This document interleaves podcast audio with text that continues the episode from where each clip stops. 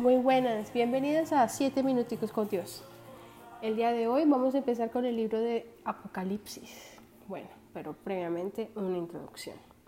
Apocalipsis fue un libro inspirado por Juan, el, el apóstol de Jesús, quien se encontraba casualmente aislado en una isla. En esta isla él se encontraba a causa de su evangelio, estaba pagando como si fuera algo de prisión y un ángel desciende del cielo para contarle la revelación.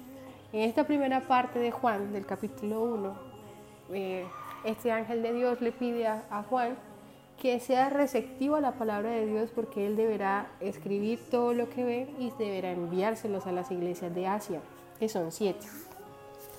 Estas iglesias van a ser eh, las siete iglesias principales, que son las iglesias de Efeso, Esmira, Pérgamo, Yara, Sardes, Filadelfia y Lodicea. Vamos a tomar cada una de estas iglesias una vez al día, una a una, y para entender perfectamente cuál es el mensaje que Dios nos quiere dar a través de eso. Para ello vamos a empezar en el capítulo 2 de Apocalipsis, que inicia así.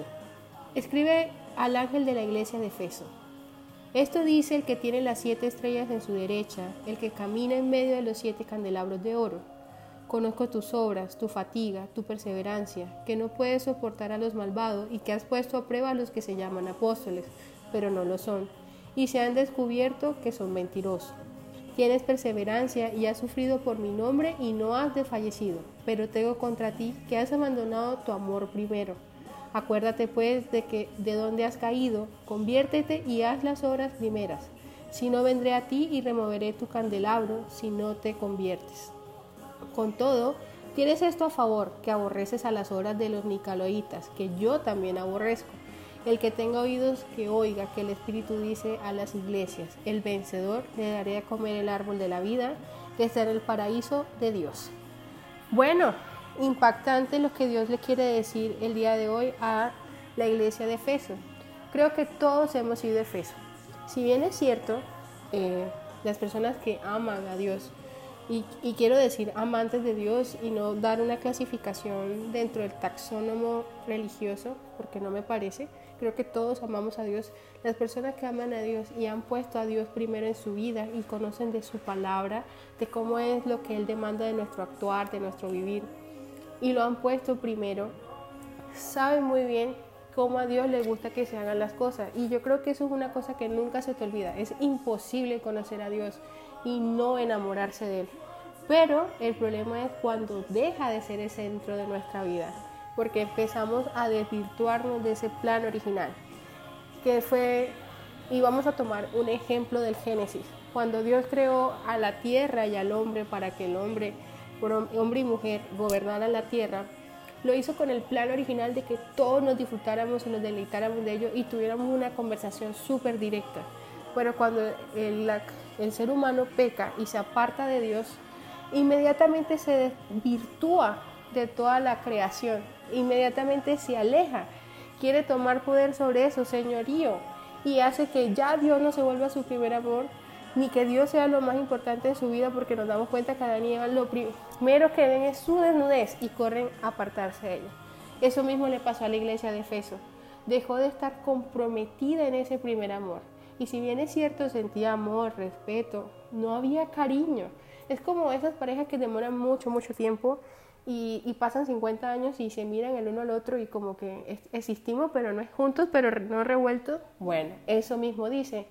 Y eso es lo que Dios llama a despertarnos hoy, que no seamos más efesos, que seamos personas que constantemente estamos buscando esa comunión, esa integración en Dios, que no sea que, se, que tengamos a Dios por costumbre, sino que sea Dios en serio el hábito de nuestra vida, que no sea una bonita costumbre o que no se haga una bonita eh, metodología o que no se haga una agradable situación, sino que en serio se viva la experiencia de Dios. Dios cada vez más busca personas que, que se sientan contentas con Él en su relación. Y de hecho, mira que Dios, Jesús es, claro cuando dice, y yo vendré a ti, tienes a favor de que aborreces lo mismo que yo aborrezco, pero te has olvidado de mí.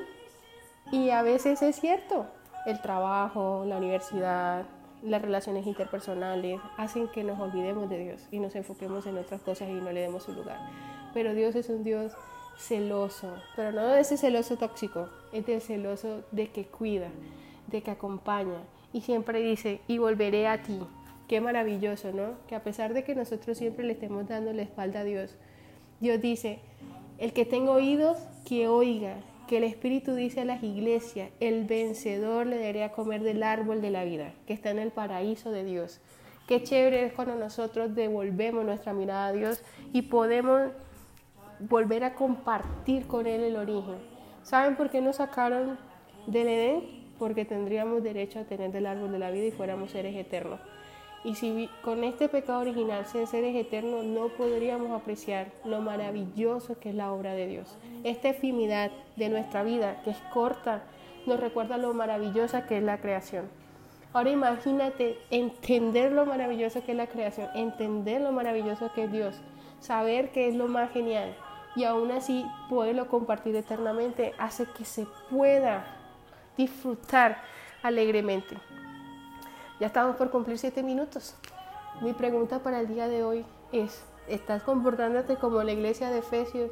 Y si es esta tu situación, ya pudiste identificar qué fue aquello que no te, no te permite poner a Dios primero. Entonces, hazle una lista. Mira cómo, cuál pueden ser las nuevas estrategias que puedes utilizar para mejorar esta situación. Bendiciones.